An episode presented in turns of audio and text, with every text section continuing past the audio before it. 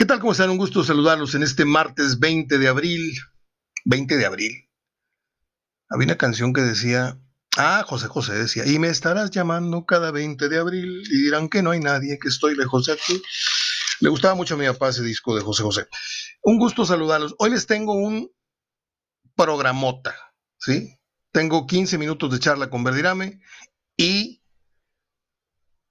una hora de plática casi 58 minutos de plática con Goyo Cortés, más las efemérides.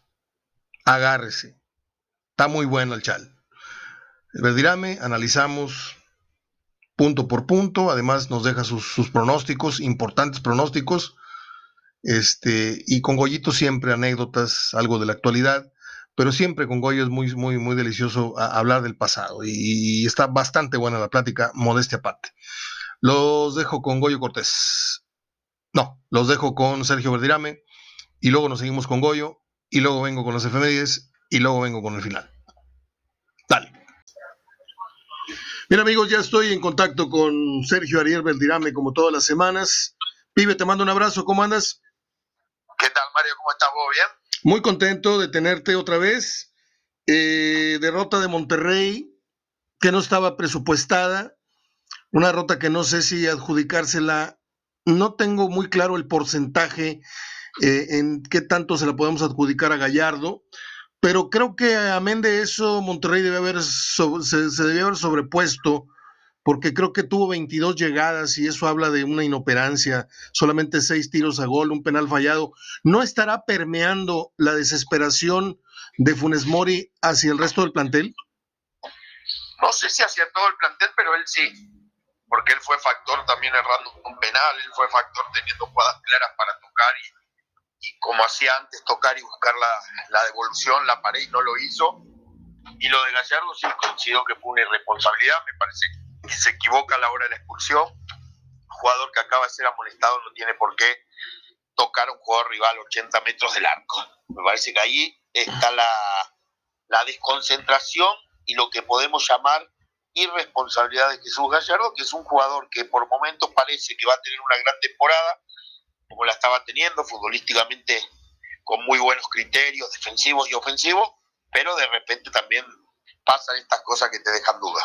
Este tipo de, este tipo de detalles, Sergio, te pregunto a ti desde tu experiencia. Eh, cuando ya sientes que es un jugador porque yo creo que Gallardo es un jugador hecho y derecho, ¿no? Selección, inamovible, titular en Monterrey, eh, pasó de un equipo económicamente medianito a, ganar muy bien. Supones que ya es un jugador maduro. Este tipo de cosas vuelven a, entrever que hay una, un dejo de inmadurez, más las cuestiones de las redes sociales. Eh, eh, ¿No están terminados de cocinar todavía como, como futbolistas ya muy hombrecitos? Sí, yo creo lo mismo que vos decís. Creo que que un jugador de esa trayectoria y, de la categoría que tiene él, ya jugó un mundial y todo, y el cambio que hizo de Monterrey a, Puma, me parece que ya tendría que tener otro tipo de actitudes dentro de la cancha y no las actitudes que ha tenido. Yo creo mucho por, desconcentraciones que él tiene, lo del pasaporte, ahora esto de, perder eh, prácticamente la cabeza en una jugada totalmente innecesaria esas son las partes que Gallardo tiene que mejorar y mucho. Te pregunto, si Monterrey, en un supuesto, si Monterrey a partir de este resultado entrase en una espiral negativa, que tenemos argumentos para pensar que Chivas ande como ande, eh, se puede llevar la victoria, porque Chivas siempre ha tenido buenas actuaciones en el nuevo estadio de Monterrey. Eh, ¿Esto le podría dar mucha vida a Tigres en el clásico? Sí, totalmente, Mario, totalmente. Yo creo que, que Monterrey dejó de una nueva oportunidad con Pachuca, porque prácticamente ganando la Pachuca tenía amarrado un lugar dentro de los cuatro primeros lugares y ahora depende mucho del partido de Chivas. Cuando llega a perder con Chivas, llega el clásico con mucho apuro y ese apuro lo va a hacer seguramente jugar diferente a como hubiera jugado si yo hubiera tenido una calificación o una muy cercana calificación. Yo sí veo ahora un clásico muy parejo, por más que haya diferencia de puntos y todo, yo creo que llegan bastante parejo a esta instancia y, ojalá vivamos el fin de semana un, un bonito y lindo clásico. E, el fútbol es de momentos. Hace, creo que e, ese término de parejo, ni tú ni yo lo hubiéramos eh, eh, empleado hace una jornada o dos jornadas atrás. Pero como un resultado, de pronto en pareja, ahora sí que en pareja las cosas.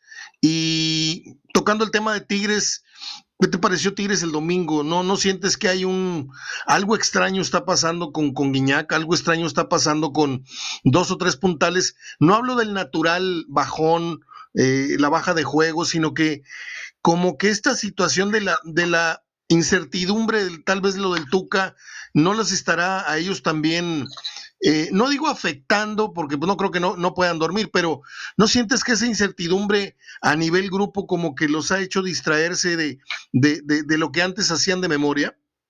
Sí, pero un jugador profesional en esta instancia del campeonato y todo no tendría que pensar en eso. Yo creo que va más por un bajón futbolístico eh, que no es solamente individual. Grupal. bueno, los bajones, Guiñá y 10 que andan muy bien. No, hoy en día muchos, por no decir la mayoría, andan muy por debajo de su nivel. Y fíjate que se junta la lesión del Chaca, la lesión de Dueña.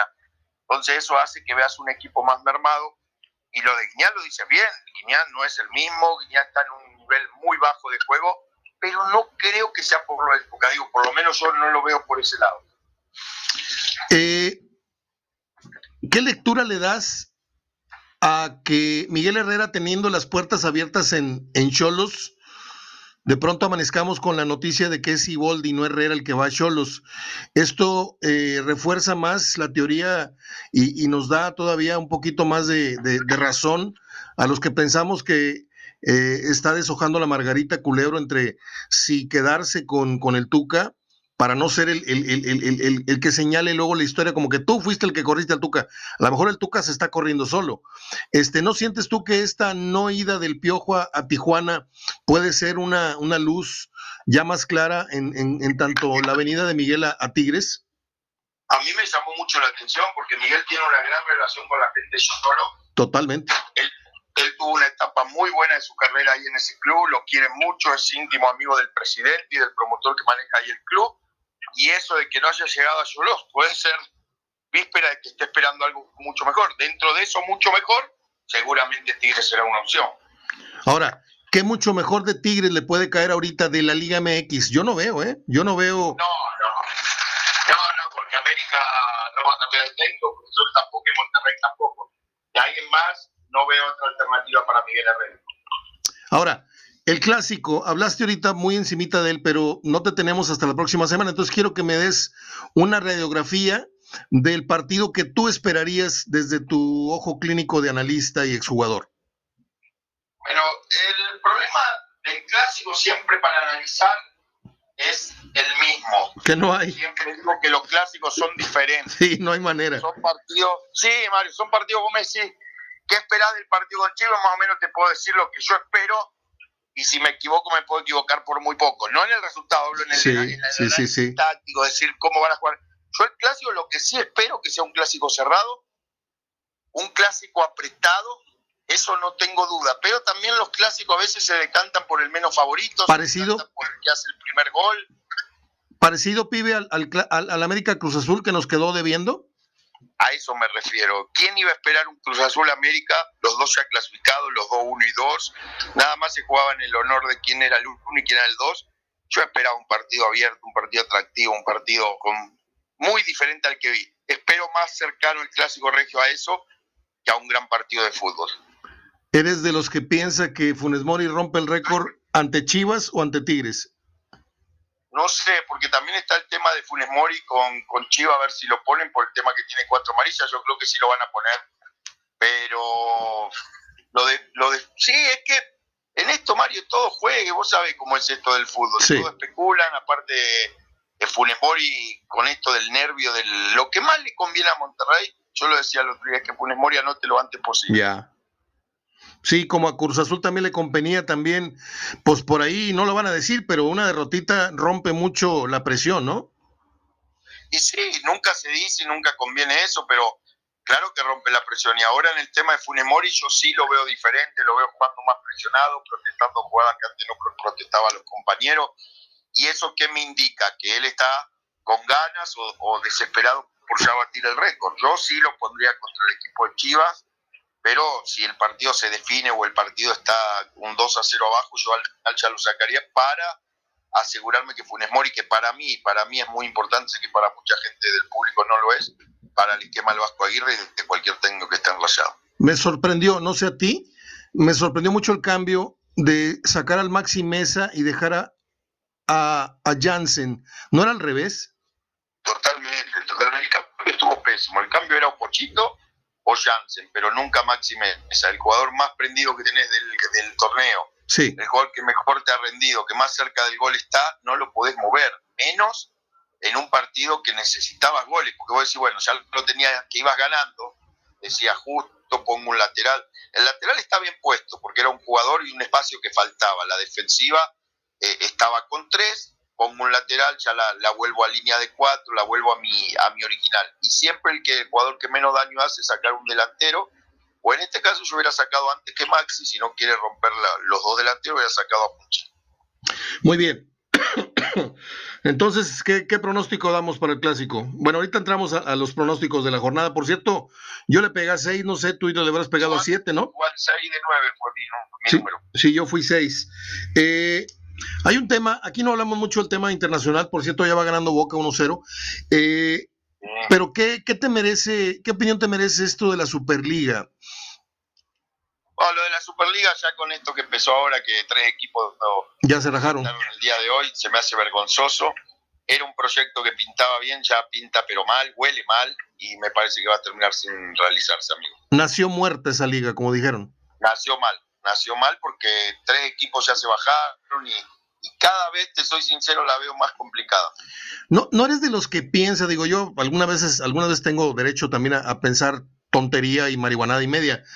¿No eres de los que piensa que algún día, en un futuro no sé qué tan lejano, eh, muchos equipos puntales del mundo, muchas federaciones puntales del mundo, se van a poner de acuerdo y van a decir, oye, vamos a crear algo diferente a la FIFA, porque ya estamos cansados de ciertos manejos, de, muchas cosas.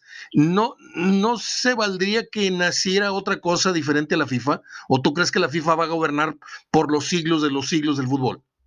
No, no, no, no, esto no es descabellado, Mario, pero sí creo que cada vez que, que pasa en este tema como el de la Superliga y todo, estamos más cerca de ver una rebelión. Yo pensé que esta era, sí. pero por lo visto algunos ya se echaron para atrás y eso va a complicar todo. O sea que si, si, si, se va a hacer, necesitan organizarse mejor, ¿verdad? Claro, totalmente, totalmente. Necesitan organizarse mucho mejor. Pues yo, yo me quiero morir, yo me quiero morir eh, viendo una opción diferente a la FIFA, porque a mí el fútbol, desde hace un tiempo, pibe, no sé, no sé a ti, pero yo creo que la FIFA se ha dormido en sus laureles con respecto a otros eh, espectáculos y no, no quiero comparar pero necesariamente tienes que hacerlo. Eh, no necesariamente con la NFL y no, con los deportes gringos necesariamente, pero el tenis, eh, metió la camarita esta que te dice la falta, esto, lo otro, eh, el fútbol americano, las veces que tienes derecho a ir a revisar el video, cosas así, modificó reglamentos y, y el fútbol está modificando reglamentos, pero para absurdo, o sea, para ser más absurdo todavía no, tiene que venir un cambio en el fútbol. Yo lo de la Superliga es una gran pregunta. Quizás me hubiera podido explayar mucho más lo que yo pienso, pero no, no, no hay mucho tiempo. Te voy a ser sincero, yo creo que el fútbol ha cambiado muchas cosas para mal. Porque sí, quieren hacer todo lo del sí, todo muy bien, pero tienen que medir los tiempos. A veces el fútbol ya se está volviendo aburrido, se pasa más tiempo en el bar, pasó en el partido en Monterrey, y no digo que ahora mal el árbitro, las jugadas de bar la, al final las determinó bien, pero son jugadas que las tenés que ver ahí vos como árbitro. Sí. La expulsión del jugador de Yolo ni siquiera era para ir al bar, no era expulsión directamente. Sí. Se han hecho muy comodinos ya los árbitros, ¿no? Comodino, esa es la palabra. Muy bien. Vamos con los pronósticos del señor Sergio Ariel Verdirame. ¿Verdirame Serpentielo? Sí, exactamente. Ah, pocos, pocos se saben tu apellido segundo, pibe. ¿eh? Muy bien, muy bien. Yo me lo sé desde 1900 y que llegaste acá a Monterrey. Bueno, Puebla, Pumas. Puebla, Pumas, Puebla. Cholos, Necaxa. Cholos. Mazatlán, León. Empate. Cruz Azul, San Luis. Cruz Azul. Atlas, Chivas. Ah, qué duro. qué, duro está ese, ¿eh? Empate. Empate. Dependiendo cómo llegue Chivas después del juego con Monterrey, ¿eh? pero los clásicos, vos sabés que, son difíciles de pronosticar. Por ejemplo, el de Cruz Azul el otro día lo pegué porque porque así es. El fútbol, yo, los clásicos muchas veces son empates. Yo le di también. Dejo al final el clásico. Toluca América. Toluca América, voy a América.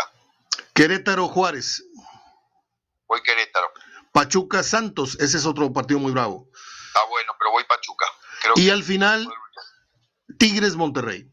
Creo que van a Vive, como siempre, te mando un abrazo, gracias por tus, tus minutos. Cuídate mucho. Abrazo. Chao. Sergio Ariel Verdirame en Hablando de Fútbol. Continuamos. Bien, hacemos contacto ahora con nuestro querido amigo Goyo Cortés. Goyito, ¿cómo andas? ¿Cómo estás por allá? Todo bien, Mario, gracias a Dios. Oye, bueno, mira, semana de dos partidos, uno entre semana, eh, mitad de semana, que es la visita de Chivas, que algo tiene, que cada vez que viene le complica a Monterrey, si no se lleva la victoria le, le hace partido, ande como ande, y esto le podría complicar la llegada a Monterrey al clásico. ¿Cómo ves tú este encuentro? La verdad es que también Chivas no, no trae nada, anda muy muy mal. Digo, la verdad no creo que no creo que Monterrey por no anda pasando por un muy buen momento Monterrey. Bueno, este no es que esté en mal mal momento, sino que algo algo pasa, ¿no? Que, que no acaban de, de concretar, de cuajar pero pues definitivamente no no creo que Chivas pueda sacarle el, ni siquiera el empate, la verdad. Tú estuviste, tú estuviste, tú formaste parte de cuerpo técnico alguna vez, este, en diferentes equipos. Eh, ¿Qué es lo que crees que pasa en Chivas? Que no haya una comunión con Bucetich, que Bucetich no tenga, como en otras ocasiones triunfales, no tenga realmente la madera o el, eh, la materia prima para, aspirar a lo que suele aspirar Bucetich con sus conocimientos. ¿Por dónde crees que va el problema de Chivas, Goyo? A mí se me hace que hay mal vestidor, a pesar de que, de este, es un hombre que apacible, que hace buen vestidor, pero alguna vez me comentaron que, que, el vestidor de Chivas es muy, muy complicado, fíjate. Este, Mucha estrellitis. Sí, digo, Buse ha, demostrado en equipos chicos, grandes y medianos que, es un buen entrenador, pero ha, tenido también problemillas a veces con, yo creo que por su forma de ser, que es muy apacible, como que a veces también yo creo que los jugadores se... Se trepan. Se le, se le trepan, sí. Eh, y pues en Chivas, como están acostumbrados a, a, ser un equipo muy mimado por la, por la gente, pues de repente creen que ellos son más que, el entrenador, ¿no? Y, a mí se me hace que, el problema está en el vestidor, no tanto en, en, en Víctor, la verdad. Lo que, lo que es casi un hecho es la salida de Víctor, ¿no? Al terminar el torneo. Sí, yo creo que la otra vez él, él declaró ahí, dijo que ya ponía su renuncia sobre la... No, no, no ponía la renuncia, sino que dijo, bueno, pues los, la directiva es la que tiene la última palabra, yo estoy listo para irme en el momento que me digan. Ya, cuando él, cuando alguien declara eso, pues es que ya sabe que tiene los, los días contados. Y habló de las famosas maletas listas, ¿no? Que todos los técnicos tienen. Sí, exacto, exacto. Entonces yo creo que ya, ya él ya presiente algo, ya le, de repente ya le dejaron sentir, hacer, ya le, ya le dejaron por allá algún recadito de que, pues bueno, pues nada más te aguantamos unas dos fechas más y damos chance en lo que, en lo que encontramos a alguien. Y yo creo que ya él ya está en, en ese momento, pues ya que dice, bueno, pues sigo haciendo lo que, lo que siempre he venido haciendo, pero ya pues como que me rindo, ¿verdad? Sí, lo que resta y pues, lo que resta y bye. Sí, yo creo que ya muy bien. Ya el, su salida ya es inminente. Ok, vamos a dar por boba que Monterrey le gana a Chivas, ¿no? Aunque yo no estoy muy seguro porque pues, pues tampoco estaba, estaba planeada, estaba presupuestada la derrota con Pachuca, pero bueno, Monterrey tiró, como dije hace rato, con Bedirame 22 veces al arco, 6, 22 veces tuvo arribos y, y de los 22 eh, tiros solo seis fueron al arco, lo que habla de una, de una constante, ¿no? De, de, que tienen, a diferencia de la primera etapa del torneo, hoy Monterrey sí tiene ofensiva, tiene, tiene un despliegue ofensivo interesante, pero no tuvieron tino. Bueno, vamos a pensar que aquello fue un accidente aunado a la, a la expulsión de Gallardo. Vamos a suponer, nada más suponer que, que Monterrey le gana a Chivas. Eh, ¿Tú cómo ves eh, el perfil del próximo clásico? ¿Hay algún favorito para ti? ¿O en dónde crees que vaya a estribar el posible resultado a favor de algún equipo? ¿Dónde, dónde estaría la clave? Eh, mira, la verdad es que yo sí me cargaría un poquitito a, Tigres por la cuestión de la localía. Nada más. Pero así que me digas un amplio favorito, la verdad, mm, la verdad no lo tengo, ¿eh? No. O sea, como estamos, Monterrey se, de alguna manera se, se agrupa bien, se defiende bien, eh, y, y pues es un equipo rápido adelante que lo vimos ahora, que con 10 hombres se, creo que se acomodó mejor en el campo y fue más, más agresivo. Y, y Tigres también anda en una somnolencia de, del, de fútbol que, que, como que no acaban de despertar. También hay, yo creo que, no creo, sino yo creo que hay un, hay un gran malestar en, dentro del vestidor que está medio complicando las cosas. Este, y, y yo creo que la media cancha es la que, la que puede mandar, ¿no? Quien, quien se apropie, apropie de la media cancha, este, por los dos lados hay, hay muy, muy buena, muy buena cancha, media cancha, y este, pero pues no olvidemos que, que, Tigres es más, más certero, Tigres como que tiene más, más, con menos llegadas te puede hacer más goles y Monterrey aunque llega, pero no, no, no los veo muy, muy claros en, en la definición. Esto del gol histórico de Funes Mori, que no, no tendrá un poco estresado al equipo en tanto a, a, estarle jugando mucho a Funes Mori para que ya por fin rompa la marca. ¿No sientes que por ahí va mucha de, de la inoperancia ofensiva de Monterrey? Puede ser, puede ser. Este, sin embargo, no solo Funes Mori ha tenido por opción de, digo, lo ha tenido las opciones y no las ha metido, ¿ah? la, el penal falló. La que falló el otro día Jansen es, es para la historia, ¿eh? Sí, no, no, más horrible. Pero bueno, como tú crees que Jansen está preocupado porque porque Funes Mori sea campeón goleador, yo creo que no este, serán algunos de sus amigos que digan, bueno, pues ándale, ten tú, métela, pero pues también este, ellos quisieran también meter el gol. O sea, como que, como que muy estresados, muy estresados, pues si la metes tú, qué bueno, y si no, vamos a meterle el que sea. Eh, puede ser que sí, de repente, bueno, pues vamos a, vamos a apoyarlo, pero no la puede meter, bueno, mételo el que sea. Yo, yo diría eso en, el, en, el, en el juego. Goyo. ¿Jugaste con.? Lo que pasa es que. Sí, adelante. Perdón. Sí, adelante. No, digo, ya tiene un rato que, que, que simplemente no, no, no, no, no llegan no la mete nadie, pues, no solo Funes Mori, sino que han tenido opciones y, y no, no.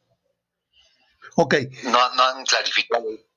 Jugaste en ambos equipos locales, en Tigres y en Monterrey, pero creo que eh, jugaste eh, clásicos más con Monterrey, ¿no? Sí. ¿Cuántos habrán sido? Uy, no, no, no sé, Mario, la verdad. No, no tienes... me he puesto a contarlos. ¿Por qué será que los jugadores nunca tienen sus números? Este, cuando les pregunta, digo, no es reclamo ni nada, simplemente que me sorprende que uno que se muere por haber jugado en primera división, me acordaría del minuto, eh, qué, qué, clima habría eh, el día que debuté y todo, y cuando uno les pregunta a ustedes, no, pues no me acuerdo, ¿y cuál fue tu mejor partido? No, pues fueron muchos, no me acuerdo, o sea, como que, como que da coraje, Goyo, porque uno se moría por estar en la cancha y ustedes que estuvieron, como que es, es agua ya pasada, ¿no? Sí, la verdad sí, yo creo que, que sí, este, es que, es que de repente se te vienen así, de flashbacks, esporádicamente los partidos, sí. que, te acuerdas que te, te gustaron o algo, pero sí, yo me acuerdo que eran partidos este, muy importantes, el, clásico, el jugar contra, contra Cruz Azul, jugar contra el América, esos eran buenos partidos, pero si me preguntas también cuántas veces jugué contra América, no sé. Oye, ¿y, ¿y, algún clásico que recuerdes que recuerdes tú en especial? ¿O porque te fue muy bien o porque te fue muy mal? Pues eh, uno con Tigres porque, porque le ganamos a Monterrey. Otro que jugamos en el universitario, que, que la cuestión es que me metí un gol Tomás de tiro de castigo después de haber repetido el tiro de castigo y él había centrado y, yo pensé que, iba lo mismo, se, todo, se perfiló igual y me la tiró al, al primer palo y ahí me anotó gol. Otro que este, jugamos en el TEC y me acuerdo que ahí creo que empatamos. Eh, en el de Tomás no me acuerdo cómo quedamos, la verdad. Ok. otro que me remató el, Sergio Orduña. Sí. Y, yo brinco y atrapo entre mi mano y, y el larguero atrapé el balón. Lógicamente, cuando yo caigo, el balón cae y, lo agarro, ¿ah? No lo agarré de primera. Y, ese me acuerdo muy bien porque estábamos concentrados en la selección en ese momento, Pilar y yo. Y después él fue el que me dice, dijo, no manches, dijo, brincaste, vi, vi tus pies arriba de la cabeza de Sergio y, y tu mano eh, pegando con el, con el larguero. Sí, sí, sí, sí. Yo, yo siempre lo dije, Goyo, yo siempre lo dije, no, lo, no lo tomes como una flor ni como un cebollazo. Tú tenías un, un, gran resorte en las piernas, yo te comparé mucho, no sé si lo aprendiste o, ya lo traías, pero tu, tu, vuelo era muy parecido a los vuelos de Django Molá. Ah, mira, no, no, sabía. Eran, eran, eran muy chapulinescos para brincar. Me gustaba mucho cómo brincabas. Tenías un gran juego de piernas. Eh, ¿Algún roce que hayas tenido que recuerdes en un clásico? Mm, no, fíjate. Se fueron, fueron partidos, este. Eras un pan de Dios tú. No, no, no, sin problemas. Te, te soy sincero, sí, cuando yo no conocía a Batocleti, no, no, no éramos, no, teníamos amistad, no nos conocíamos y yo sabía que él estaba pelón. Sí. Entonces, este, y sabía que se que a alguien había amenazado si, que si le quitaba la peluca. Entonces yo les decía a la, raza, en algún corner, péguenle un manotazo. Voy a, tratar de, de, si le va a él, pues este, con una mano, pues con una mano te proteges, con otra le pegas con el puño. Le dije, voy a tratar a ver si con una le pego y con la otra me puedo quedar con la pelona. Este, nunca se dio, pero sí ese, ese era un... Fíjate, qué buen... de hacerlo. Qué buen dato estás dando, ¿eh? Batocleti antes de raparse, eh, antes de, de, exhibir ya su, su calvicie, que incluso Tomás lo apoyó rapándose con él, no recuerdo, no recuerdo tantos partidos que habrá jugado Batocleti con el, el Bisoñé y la, y la Vincha, que, es la banda esta que atraviesa circularmente la frente y la cabeza. Nadie tuvo esa ocurrencia de decir un día le voy a pegar un zape a ver si le tiro el, el Bisoñé. No, pero sí, sí, no me acuerdo quién le agarró la, la le agarró y platican, ¿verdad? Que le decía, si me lo arrancas, te mato. Que le decía, si me lo arrancas, te mato, pero muy enojado él. Y, no, total, el otro, el otro amigo, no, no sé quién fue, la verdad, no, no lo recuerdo, pero sí, sí, llegaron a, a, platicar ese, ese punto. Oye, y, y, jugar con, con, un estadio lleno como uh, implica un clásico, este, ¿a ti te, te emocionaba, te presionaba o, cuál era tu sentir a la hora que, que, estabas ya en el partido? Olvídate de la salida de los equipos, que es un momento muy emotivo que ya no se da, porque antes salía un equipo lo aplaudían, y si eras visitante te chiflaban, este, pero hoy ya no se da esa, esa ceremonia. Eh, ya entrado el partido y conforme avanzaban los minutos y no tenías un balón que te acostaras, que lo, taparas, crecía la, la, la, tensión, decías tú, híjole, no le he tocado, no me voy a equivocar en la primera que me llegue. Bueno, no solo clásico, yo creo que en todos, todos los partidos era salir siempre con el, nerviosismo y pues sí, lógicamente, este, en el universitario, este, pesa el, pesa el estadio. Entonces la, la chifladera, el, el, la bulla que, se arma y eso siempre decía era, era, era presionante y pues no, no. ¿Te acuerdas? No era hasta que es. ¿Te acuerdas de un gol que te mete? Perdón, ¿te acuerdas de un gol que te mete? ¿te, ¿Te acuerdas de un gol que te mete Carlitos Muñoz al ángulo? No. ¿No? Entonces no fue a ti. No. Fue en los lineros del área, la, toca Carlitos Muñoz y se la pone casi en la horquilla. No me acuerdo si eras tú el portero. Eh, en fin, eh, ¿qué pronóstico te gusta? Por lo que hablamos, creo que empate, ¿no? Vas, vas, vas canteado para un empate. Empate o un 1-0 para, para Tigres, la verdad. O sea, como que muy, muy raquítica la, la cosecha.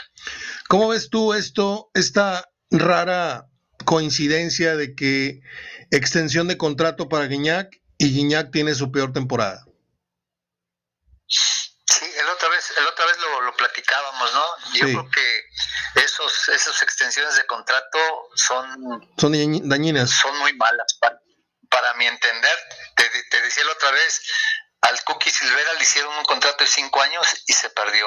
Al Divino Gaitán le hicieron un contrato de cinco años y se perdió. Al Kikín Fonseca le hicieron un contrato de cinco años y, se perdió. No sé si al Diablo Núñez también le hicieron eso y se perdió. Y hay otro, al Chamagol. Le hicieron un contrato de cinco años y se perdió. Yo creo que esos, esos contratos a, a largo plazo, la verdad, son, son hasta para el mismo jugador son la muerte porque dejas de te quitan el hambre. tener el, hambre de, jugar. Eso te quitan el hambre.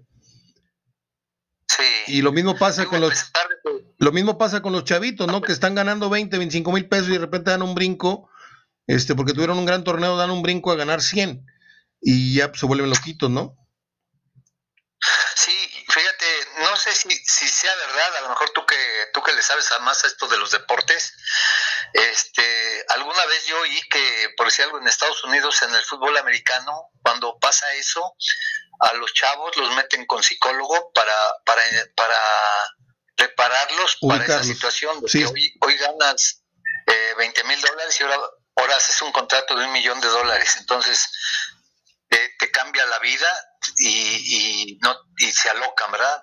Yo creo que aquí debería de existir algo similar, este, porque la verdad sí, actualmente, antes no, o sea, digo, antes ganábamos eh, tres mil pesos y te, te, alocaban y te subían a cinco mil, decías, ay, bueno, pues este, dos mil pesos muy buenos. ¿Te puedo, hacer una, ¿Te puedo hacer una pregunta indiscreta, Goyo? Sí. ¿Cuál fue el salario, el salario más alto que percibiste? Para tener una idea de, la relación de lo que se pagaba antes contra lo que se paga hoy. 35 mil pesos y yo era el que más ganaba en el Monterrey. A la fregada, 35 mil pesos creo que ahorita los gana el aguador, ¿no? Sí, sí, sí. A lo mejor también este, con, en relación a la inflación y todo lo que quieras, pero pues hoy pueden comprarse una casa al mes, ¿verdad? Sí, sí. Y en aquel entonces, pues no, no era, era, era así, porque no sé, una casa te costaba cuando menos 150 mil pesos. Así es. Modesta la casa. Así es, así es. Hoy te compras una casa de lujo al mes. Así es.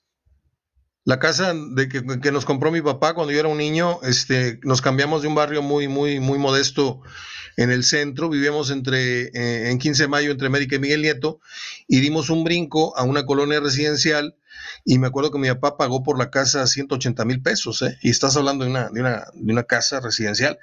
Eh, eran los tiempos del dólar de a 12.50, ¿no, Goyo? Cuando tú ganabas 35 mil.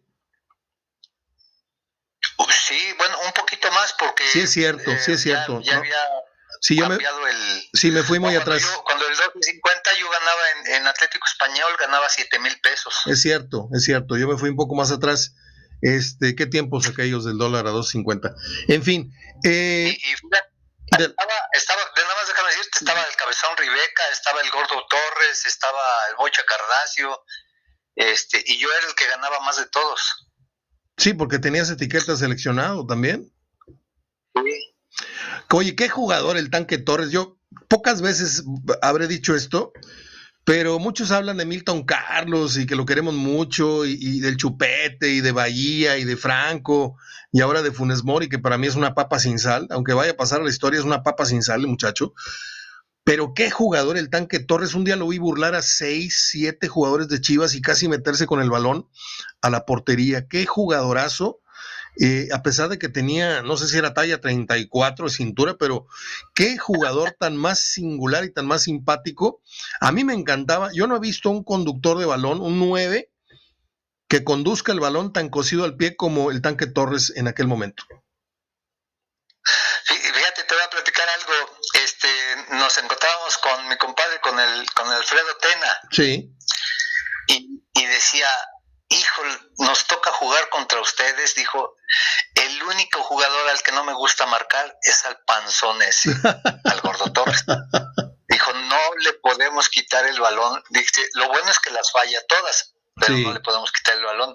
Y sí, el gordo fallaba cada gol también, increíble. Y le pegaba bien, no le pegaba fuerte al balón, ¿eh? No, no. Era, le pegaba, le pegaba quedito al balón. Al toque, sí. Pero pero para quitarle el balón era muy difícil. Se me, se me figura el, negrito este que trae el león. Sí, sí, oye, y, ah, y, el Pomelo Ribeca también, qué buen jugador, ¿eh? Muy pocos se acuerdan de él. Ah, no, un jugador, ese sí era un jugadorazo, la verdad. Hay dos jugadores, hay dos jugadores que la historia muy poco recuerda, que son Sanata, un preseleccionado brasileño, este, y, y Ribeca. A mí me gustaba mucho el Pomelo Ribeca. Yo también fui compañero de Sanata y era buen jugador, finito y eso, este, muy a la Dirceu. Sí. Pero, pero fíjate que se me hace que era mejor jugador este el cabezón, ¿eh? Yo recuerdo una, una, una editorial que por ahí debo tener recortada de don Claudio Stanau que decía, Sanata es un gran jugador, pero nunca lo vi pisar el área. no se manchaba, ¿eh? Ah, sí. Sí, él, él, él de lejecitos, él ponía centros, ponía pases, pero nunca lo viste pisar el área. No, no, no, era este muy, muy estilista, pero, pero suavecito, sí. Oye, ¿y el bigotes de Morsa, Fidel Mejía, qué dice tu compadre? Ahí anda, ahora es político, mi buen Fide.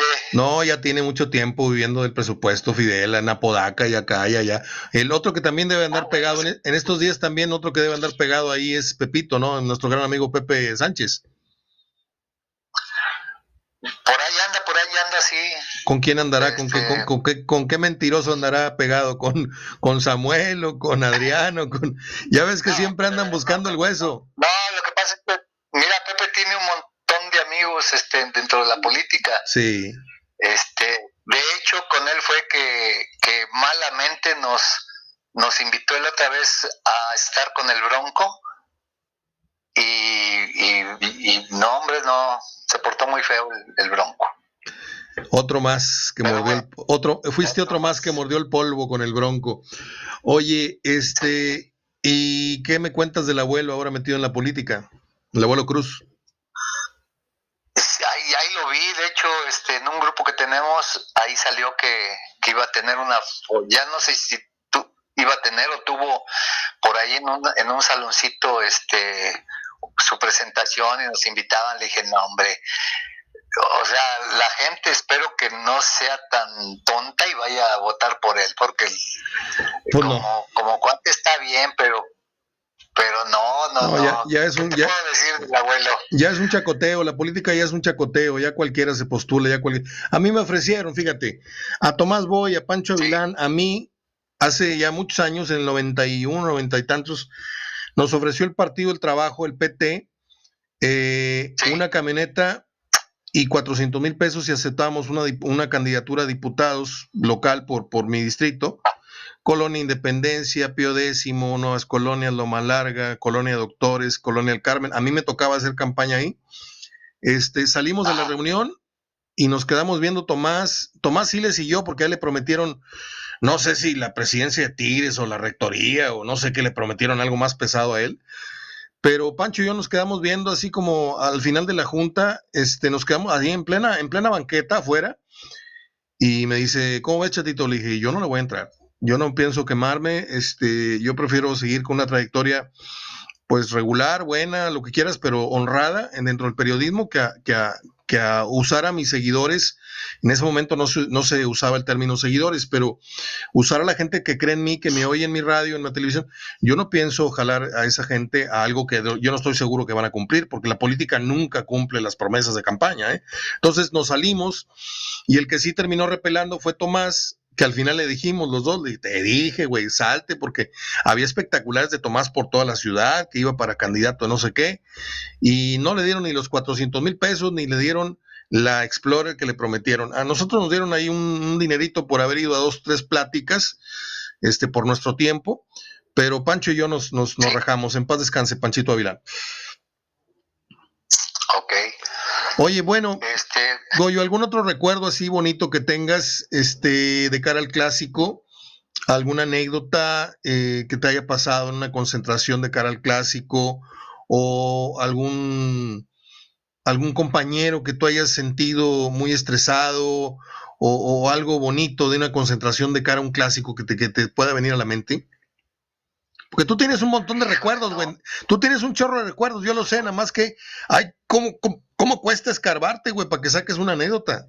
No, no, no, no, la verdad es que no era, no era tanto, digo, la verdad es que como nos, nos, nos concentrábamos en el cerrito. Sí. Y pues en el cerrito no ves, no ves a nadie. No hacías nada, ¿no? Cuando estás cuando estás en, eh, y ahora como ahora en, el, en los hoteles, pues ahí ya, ahí surgen muchas, muchas situaciones. Muchas movidas. A veces buenas, a veces malas, sí. Pero en el cerrito sí estábamos como, enclaustrados ahí parecíamos monjes. Te voy a contar una. la cara Te voy a contar una. Un día fui a cubrir una concentración de tigres, una noche previa a un clásico, y estaba este muchacho que era muy galancito, Santillana, que era un rompecorazones el güey, un carita. Y ahí estábamos, estábamos tomando café, no me acuerdo con quién estaba tomando yo café, con algún jugador. Y yo veía a Santillana por la ventana del restaurante platicando con dos chamaconas estaban recargados en, en, lo que era el, cofre ahí del, del, coche, ¿no? Y Santillana en sus pants y las muchachas muy guapas y ya saben, ¿no? Minifalda, pelo largo, una traía escote y el jugador, que no voy a decir su nombre, que estaba yo platicando con él, me decía, este güey, ahorita vas a ver, le digo, ¿qué galán es el, el güey este? Dijo, no, ahorita vas a ver quién es Santillana. Hoy seguimos platicando, se acabó la grabación, le di la vuelta al cassette y me para la, con la mano me para la grabadora y me dice, espérate, espérate, güey síguelo. Y seguimos con la mirada. Se abrió el elevador y para arriba las dos chamacas con Santillana. Nos quedamos platicando, se terminó la entrevista y como eso de la hora, hora y cuarto, bajaron las dos chamacas todas encuadernadas. y Santillana con una sonrisa más al rato bajó, se sentó ahí con nosotros y le dice este amigo, le dice, ¿cómo te fue? Dijo, más o menos.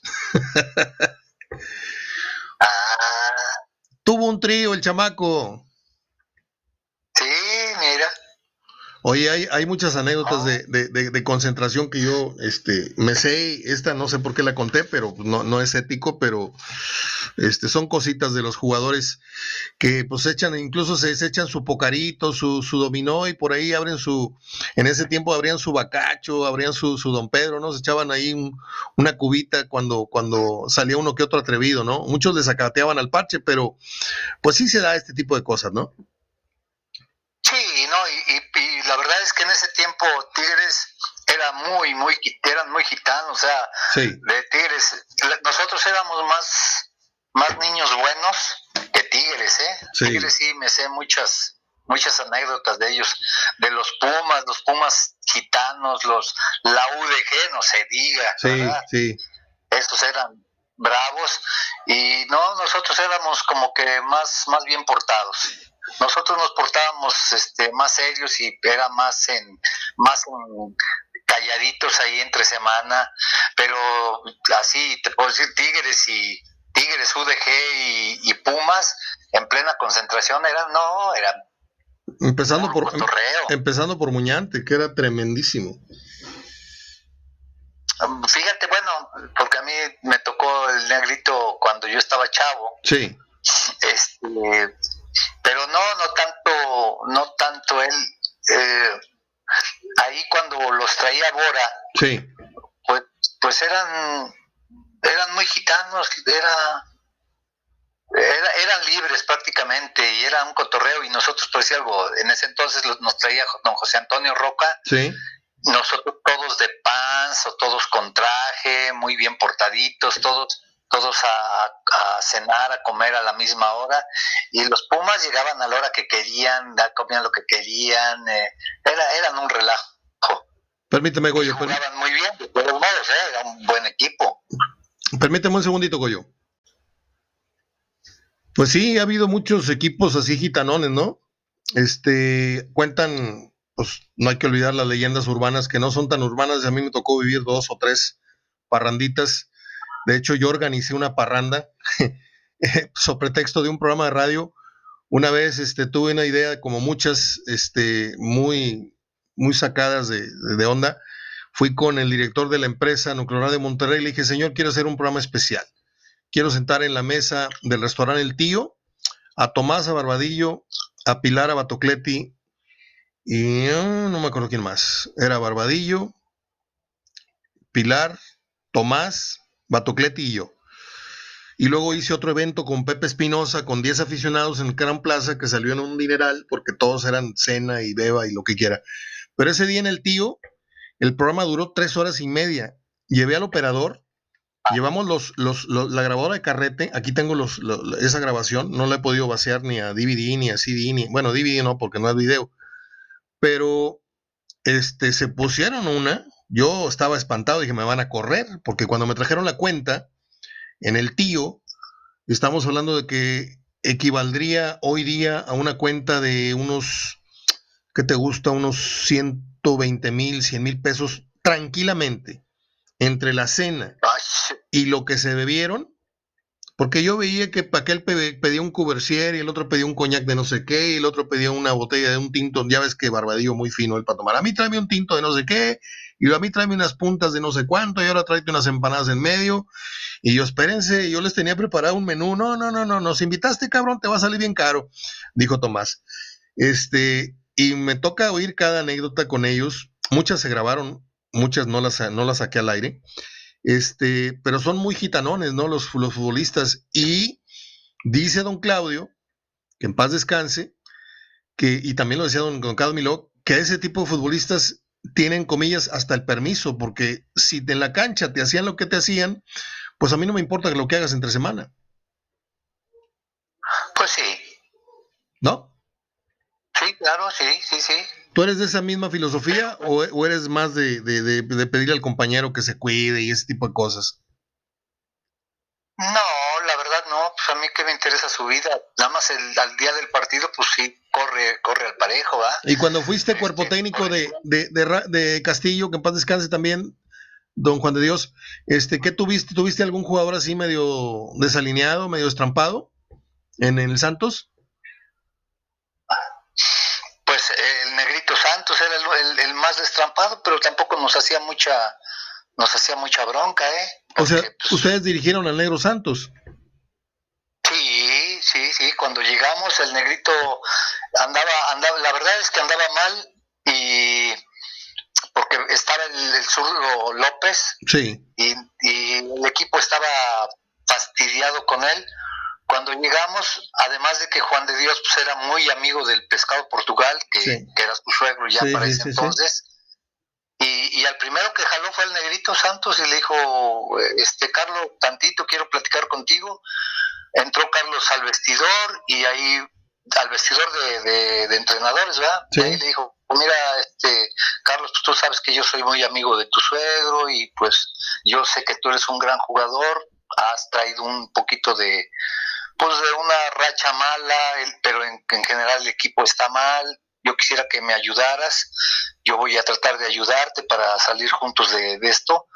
Y, y, el negro así con la cara como de fastidio le dijo, está bien, profe, o sea, como me vale, ¿verdad? Está bueno. ¿Qué, qué jugadores? Empiezan los entrenamientos. Sí, sí, sí, dale, dale. Ah, empiezan los entrenamientos y la forma de entrenar de Juan, pues la verdad es son, eh, son, son entrenamientos muy, muy dinámicos, muy, muy, muy dirigidos a lo que se requiere. Total que el negrito, no sé cuántos, al otros dos días más o menos, vino, tocó a la puerta y dijo, profe, ¿me da permiso de pasar? Sí, como no, Carlos pasa, dijo, ¿sabe qué? Pero ya traía la, la cara, la traía Diferente. completamente distinta o sea, ya traía una sonrisa, no traía la, eh, la, cara era lo amargosa. Que él, era lo que él quería, ¿no? Y dijo, ¿sabe qué? Dijo, esto es lo que nos hacía falta. Dijo, tener el, entrenamientos con balón así. Dijo, la verdad me gustan mucho, estoy muy contento y dijo, vamos a echarle para adelante. Y, y la verdad es que el negrito muy bien y después en ese tiempo ya Jared andaba bien, pero déjame decirte que, ahí Juan de Dios todavía le dio tips a Jared de cómo cabecear y, y Jared eh, mejoró mucho. Juan de Dios era un gran rematador de cabeza. Sí, sí, sí. Y entonces, y, y Jared era de los que se quedaba y me decía a mí, este, Goyo, échame la, échame la mano, sí, como no, pues para eso estamos, ¿verdad? Entonces yo le, yo le ponía balones, este, le despejaba porque la gente ya se empezaba ahí, yo le despejaba y él cabeceaba, bueno, le ponía balones y él la cabeceaba, la peinaba y ahí estaba Juan de Dios y, Juan de Dios le decía, no, no, tú estás, estás rematando más porque estás girando nada más el puro cuello, gira con todo y cuerpo. Y, y, Jared empezó y mejoró mucho. Fíjate, hablabas ahorita de, Negro Santos. Eh, el hubiera no existe, ciertamente, pero yo creo que Caviño y el mismísimo Negro Santos hubieran podido bien fácil jugar en Europa en ese tiempo, ¿no? Sí, no, yo creo que muchos jugadores pudieron haber jugado ya. Manuel Manso, imagínate. Manuel Manso. Otra vez hablamos de Manuel Manso y casualmente ahorita no salió el tema de los jugadores que, que sí se, iban de farra y bueno, lo de Manuel fue una cosa extrema, ¿no? Llegó al, hasta el tema del alcoholismo, pero eh, ¿qué otros jugadores de la época tú crees que hubieran tenido oportunidad de, de hablando de temas extranjeros, ¿eh? eh yo hablo de Caviño, hablo del Negro Santos, eh, no sé qué otro se te ocurra, en aquella época, no sé si Bertocci, no sé si, si Milton, eh, Nilo Acuña, Bertocci, Mantegaza, eran gran, bueno, Barbadillo que finalmente lo logró, este, pero todavía no existía esta, esta evolución de la comunicación, de, del conocimiento, ya nos fueron poniendo más atención, eh, voltearon un poquito nada más a ver al, fútbol mexicano y ya se empezó a dar esta, además de la buena participación de México en los mundiales, pero este, ¿Cómo evolucionó todo esto? Goyito, eh, ¿qué esperas en la próxima liguilla? León, cinco ganados consecutivos. América Cruz Azul, como se preveía, no se hicieron daño, a lo mejor no se enseñaron mucho las armas. Este, Monterrey por ahí se, tambalea entre el tercer o cuarto lugar y si no tiene una buena semana esta, podría quedar hasta el sexto séptimo. ¿eh? eh cómo ves tú el cierre de torneo? ¿Cómo ves tú el cierre de torneo? Sí. Dos juegos. Pues dos juegos. Este, pues más que nada para Monterrey y Tigres, ¿verdad? O sea, ya, ya vimos que, que, lo que trae América y lo que trae Cruz Azul, la verdad, este, me, me gusta la América, la vez pasada que platicábamos, que, que la verdad han hecho un muy buen torneo y han sido un equipo peleador, humilde, este, que, la verdad sí me gusta. Cruz Azul, que creo que, que, con Reynoso están haciendo las cosas bien. El otra vez oí a un colega tuyo, un de esos destrampados, que, de esos que gritan a lo loco y que decían que el América fracasó en este juego, no pudo, no pudo ganarle a Cruz Azul, em, nomás empató. O sea, yo digo, pues O sea, yo sé que es para vender, ¿verdad? Para, crear polémica. Eso, eso, te, eso te pasa por andar oyendo a André Marín y Álvaro Morales, tú, Goyo. No sé quiénes sean, era un gordo así de barba. Álvaro Morales. pero, quién sabe quién sea. La verdad es que a veces le, estaba cambiando por buscar el, partido de, de, Tigres y me lo encontré ese, ese momento que había ahí cuatro o cinco gentes en la pantalla y él es él era el que estaba hablando y la verdad hasta le cambié digo no nunca le, les dejo este no los oigo porque pues ay nomás me me, me, enojo ¿Y, y, y, tú, este ¿Y tú sí oyes mi programa o, me tienes vetado? no te creas, no, te creas, no te creas. hasta lo comparto, tú sabes que hasta te comparto. Muchas gracias, Goyito. Oye, ¿cómo está el hueso? Salúdamelo mucho, por favor. Sí, cómo no. Fíjate, de ese otro que pudo haber ido allá, bueno, pudo haber hecho de lo que hizo, pudo haberlo el hecho doble, el doble. 50 veces más. Oye, se retiró. El era un, un, loco. Oye, se retiró a los 27 años. 27 años tenía cuando se retiró el hueso, todavía no, no, alcanzaba ni el, ni el pico de su, de su rendimiento. Pero ¿sabes qué? Al Huesos, ¿qué le, qué le molestaba y, ha cambiado mucho? Sí, sí, sí, este, El orden. Él, él, él, no podía estar... Era un este, rebelde, un rebelde. Bajo, bajo, bajo ninguna reglas. Y actualmente es otra persona, definitivamente. Y él mismo lo reconoce, decía, es que la regué horrible, dijo, porque, porque yo no, no soportaba que, que me tuvieran encerrado, yo no soportaba andar en paz, no, no soportaba que me dieran órdenes y el Huesos pues era era Don Huesos, ¿verdad? las ponía como con la mano, ¿te acuerdas? Sí, fíjate que yo estaba en una selección en la en la amateur y, y antes de nosotros siempre entrenaba el, el, Necaxa y después ya entrábamos nosotros en el centro de capacitación y y nosotros empezábamos todavía a, calentar así por un ladito porque el hueso siempre se quedaba al último a tirar centros a, la carrera, siempre ponía unos conitos y, no sé, tiraba ahí unos 20, 30 centros y me acuerdo el, este, estaba el, el Narizón Molina, ya Toño Mota ya se iba al vestidor y había un chavo, el tercer portero era un tal de la Rosa, Sí. Que me acuerdo que, siempre le gritaba el hueso, de la rosa, ponte. Y, se ponía el chavo. Y entonces el hueso se ponía a, centrar, a centrar, a centrar. Era, pues, hasta la fecha, ¿eh? le pega muy bien, a pesar de que ya está viejillo. Este, dile un día al Huesos que te cuente la anécdota con el Pichocos Pérez. Es muy buena esa, esa anécdota, que lo traía de cliente. Y que el Pichojos en ese, en ese tiempo, el Pichojos era el Pichojos Pérez y lo amenazaba en los partidos, este, y el, el, el Huesos como quiera le pintaba la cara. Ya, ok. Pues la verdad mejor ya, ya no la platicó porque, porque sí, cuando nos reunimos, este... Sí, ¿no?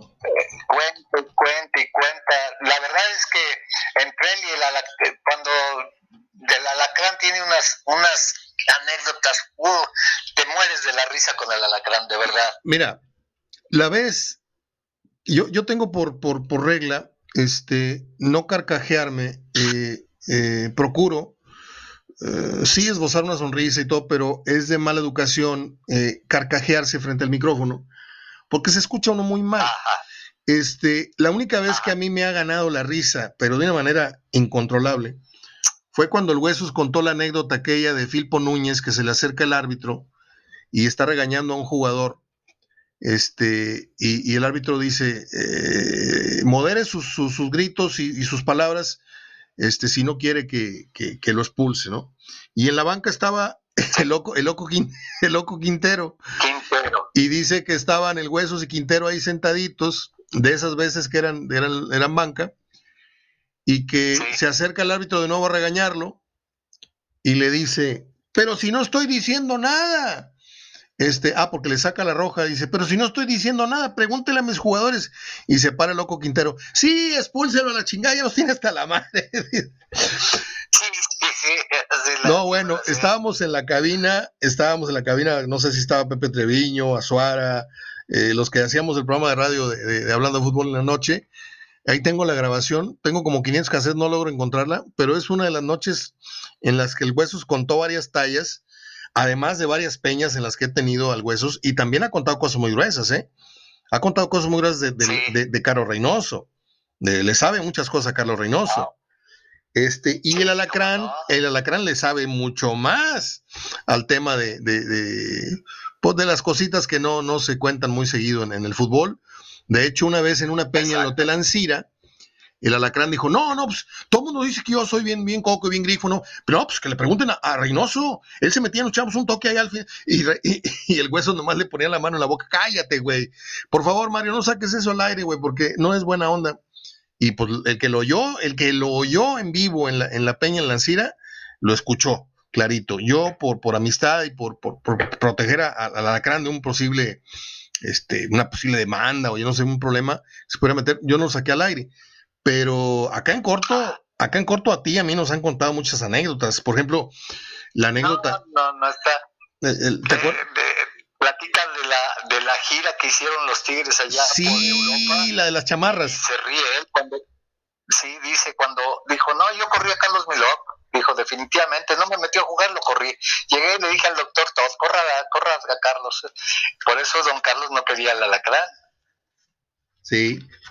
No, esa, esa anécdota, la anécdota de la gira a Italia que cuenta la Alacrán Jiménez, que él se fue a una fiesta en una embajada porque iba a conocer a, Ah, no me acuerdo, a Gina Lollobrigida, una, una actriz así muy, muy fregona, porque la lacrana estaba cañón para eso las viejas, pero muy, muy cañón. Y los demás se fueron de compras, se fueron de compras y se compraron unos chamarrones para el frío y unas camisetas y este y, y, que todas se las habían, se las habían robado a un chinito, ¿sí? Que porque, oye, nos traes esta, ah, la tengo ahí atrás. Y mientras los jugadores, los tres jugadores de Tigres, llenaban las maletas con las camisetas este, de, tal y cual jugador. Entonces dice que llegaron y vieron a la crana ahí acostado viendo televisión. ¿Cómo les fue?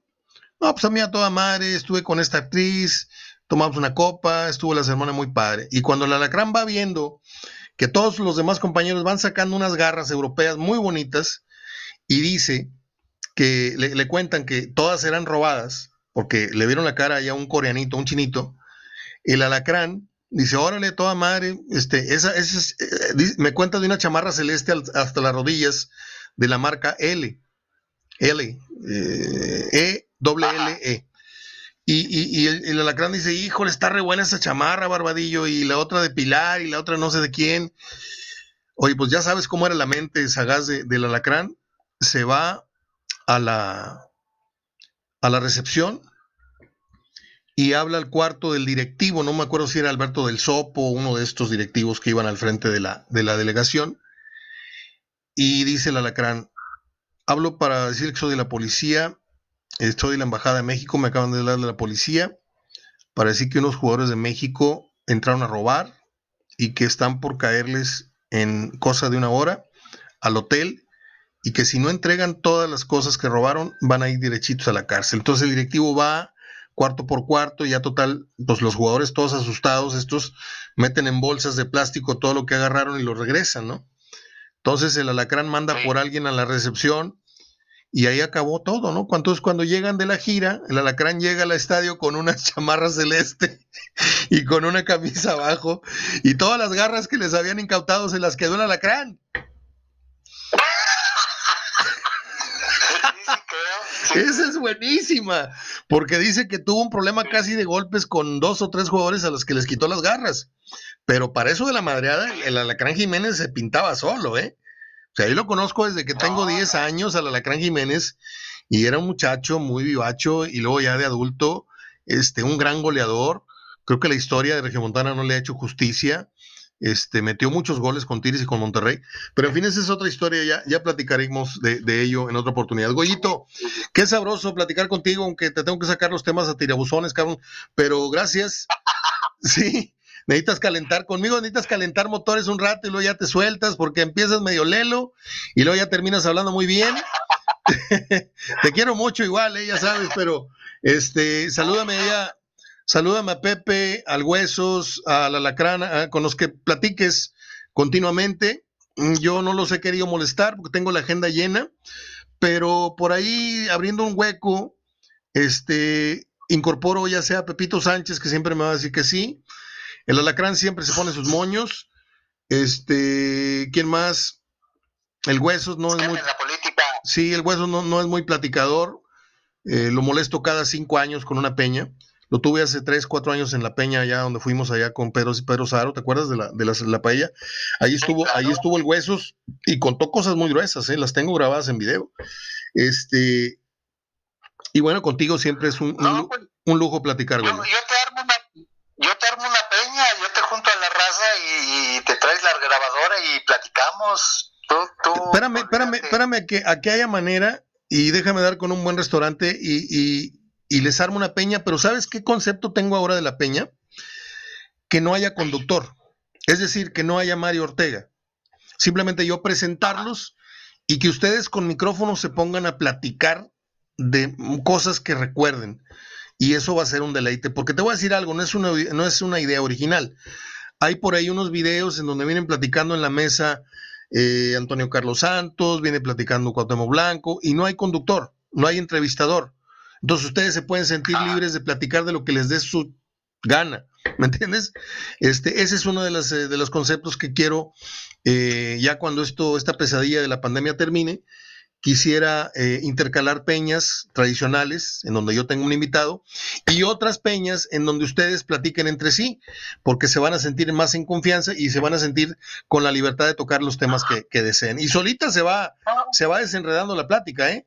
eh te voy a mandar esas... esas... el gallo Jauri, que también tiene muchas cosas. No, las botellas de vino del gallo, no, no, no olvídate.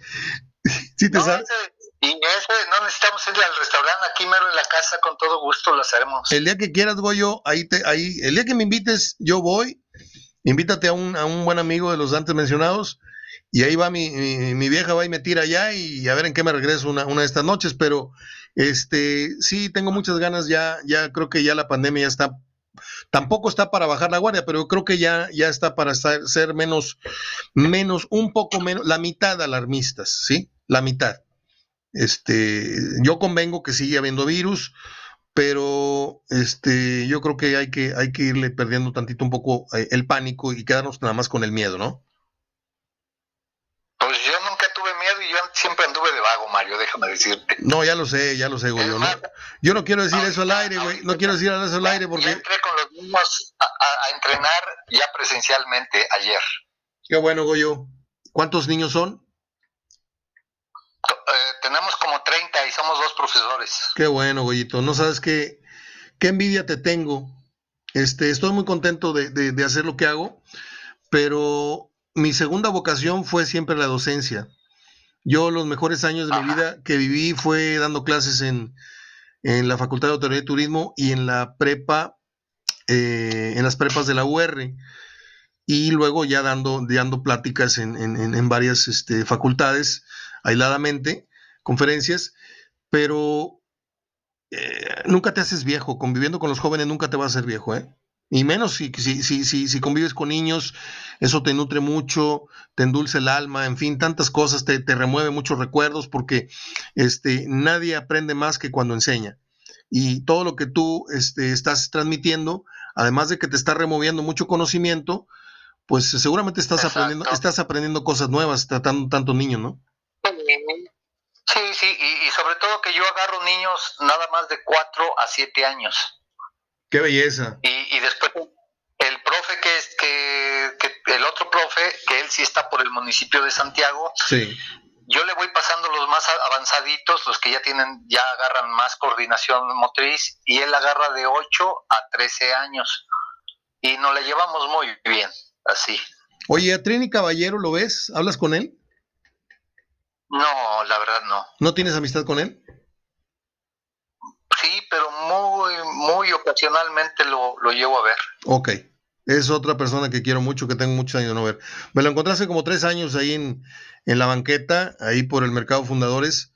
Este, y ahí platicamos cosa de tres minutos, me dio su celular, se me perdió el celular y ya perdí comunicación con él.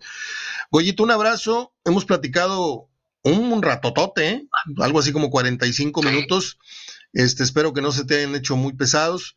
A la gente le gusta mucho, le gusta mucho escucharnos, escucharte sobre todo. Eh, digo escucharnos por, porque yo te entrevisto y te saco ahí todos los, recuerdos. Este, entonces, a cruzar los dedos porque el clásico no sea eh, de sí. Ojalá, y, los y, se abra, ojalá caiga un gol rápido para que para que se pueda abrir, la verdad, porque si no va a ser un, un paseadero de balón, híjole. Ojalá. La verdad medio tedioso. Ojalá, mira, yo, yo siempre llego con, con, con el momio al revés. Yo espero muy poco o nada. Y es cuando mejores ah. partidos han salido. Han salido 2 a 2, 3 a 2. Eh, yo espero. Y cuidadito con una bronca, ¿eh? porque digo, yo no, no, no digo que los dos equipos sean peleoneros, pero un clásico siempre tiene ese riesgo. Cuidadito con una bronca de un partido de dos de suspensión, porque ya está la liguilla a la vuelta de la esquina. O de una lesión. Sí. Goyito, cuídate mucho. La lesión, bronca se me hace un poquito complicada. Sí. A menos de que les, le peguen un baile a Carioca, ya ves que sí, sí, sí pega por atrás. Se calienta. Sí, ahí los, los calenturientos son Pizarro, son Carioca. Este, del otro lado, ¿quién te podría decir? Funes Mori, es de los que regresan los, los, golpes. Este, qué pena, ¿no? Lo de Funes Mori, que es un jugador que se tira al piso. ah, Jansen, se me olvidaba. Es un carnicero, mi amigo Jansen. Sí. Digo, perdón por el término, perdón por el término. No sé dónde tiene la cabeza este, con eso de que se hizo churros blancos. Me disculpo. no pinta. Me disculpo con la gente que me está me disculpo con la gente que me ve viendo, no es un carnicero, perdón. Es una persona que no le ha medido el agua a los camotes al fútbol mexicano y él entra como si estuviera todavía jugando en Europa. Ese es el problema de él. Goyito, abrazo y nos escuchamos próxima semana, martes, miércoles, ¿te parece? Órale, pues. Cuídate mucho. Gracias, te quiero mucho, bye. Igualmente, va. Goyo Cortés, en esta deliciosa y larga plática que complementa la anterior con Sergio Verdirame, en este martes que dejó de ser un martes odiado por mí, porque tengo ya gente muy importante que me ayuda a que esto no sea así. Eh, vamos a hacer un corte es que ya no me cabe el, tiempo para las efemérides, ya llevo una hora de programa. Vamos a ver cómo le hago, pero yo tengo que meter las efemérides del día de hoy. Regreso. No se vaya. Pues sí, cómo no. ¿Cómo demonios no va a haber efemérides día de hoy si están muy buenas? Rápidamente paso a ello. Terminó el contenido de fútbol, por cierto, para que si usted no le agrado yo en esta faceta, bueno, pues hasta luego, hasta mañana.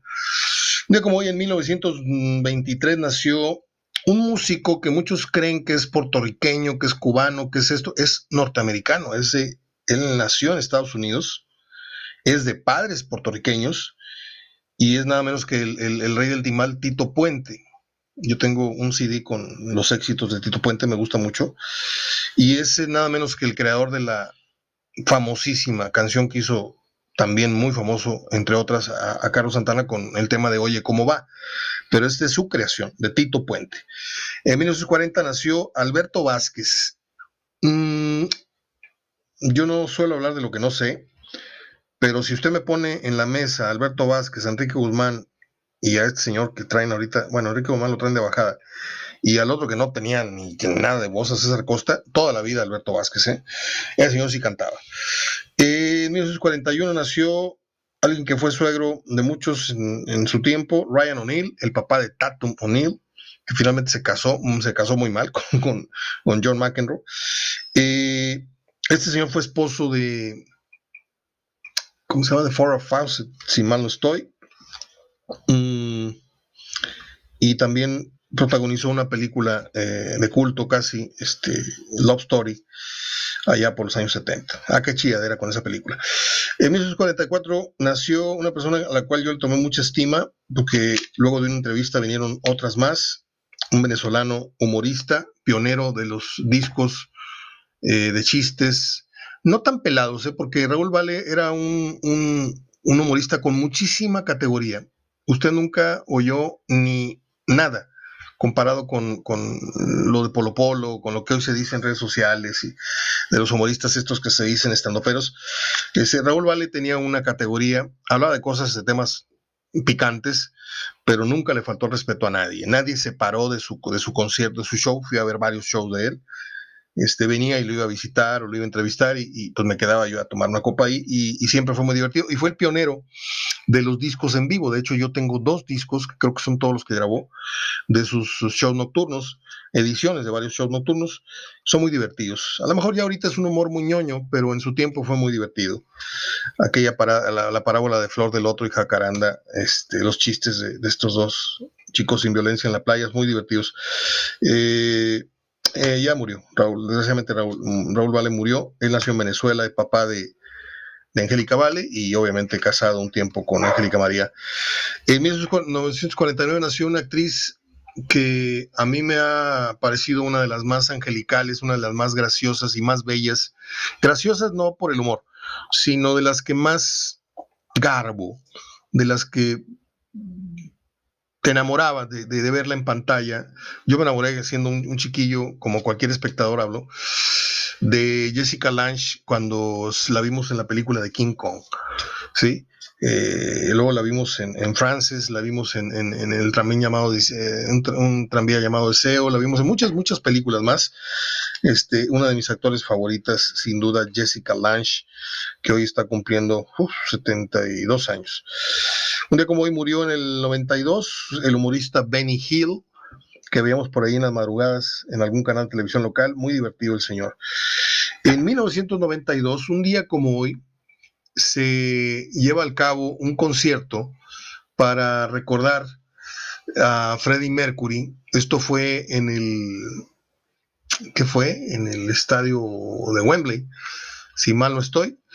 Estuvieron presentes, yo tengo el concierto en video. Estuvo Elton John, estuvo, como dice un amigo, Guns and Fucking Roses, Estuvo, déjame recordar, estuvo Liza Minnelli, estuvo el finado George Michael, estuvo Def Leppard, estuvo David Bowie, estuvo Roger Daltrey, eh, un concierto memorable, ¿sí? Eh, hay que recordar que este recital, este concierto se da en memoria de Mercury que había fallecido en noviembre anterior a esto, en noviembre del 91. Eh, un día como hoy muere Mario Moreno Cantinflas, el considerado el mismo o el cómico más importante que ha tenido eh, el cine nacional. Yo ahí estoy este, eh, entre que Tintán y, Cantinflas. Pero bueno, es algo así como, como Javier Aguirre y el Tuca, ¿no? Javier Aguirre fue por la gloria allá lejos y el Tuca la tiene toda aquí en México. Entonces, así es el símil que yo les puedo poner entre cantinflas. No sé si valga, pero de repente se me ocurrió. Bueno, es todo. Ya no supe de cuánto terminó siendo este programota con Verdirame, con Goyo Cortés, las efemérides. Eh, martes. Mm, es todo, no, no tengo nada más que agregar, ni sermones ni nada. Cuídese, no se cuide, a lo que le dé la gana. Este, va a haber gente en el clásico, tenga mucho cuidado, ahí sí tenga mucho cuidado. Ah, por cierto, ¿vieron las imágenes del partido pasado de Chivas, en donde había niños menores de 12 años? Este, eh, si las directivas se equivocan, usted no se equivoque, ¿sí? este, si es menester llevar al niño, eh, pues no, no vaya, usted no vaya, no ponga el mal ejemplo. Si no va con el niño, pues no vaya. Este, o si va usted al, juego, pues este, que lo lamenten los niños, pero decirles que abajo de 12 años no se puede. Por alguna razón, esa medida existió y luego ya dejó de existir, pero me dio mucho coraje ver a, niñitos de 8, 9, 10 años ahí en las gradas de Chivas y algunos sin cubrebocas. En fin, esto es México. Ya me fui. Abrazo de igual esta mañana. Espero que les haya resultado competente, agradable el programa el día de hoy.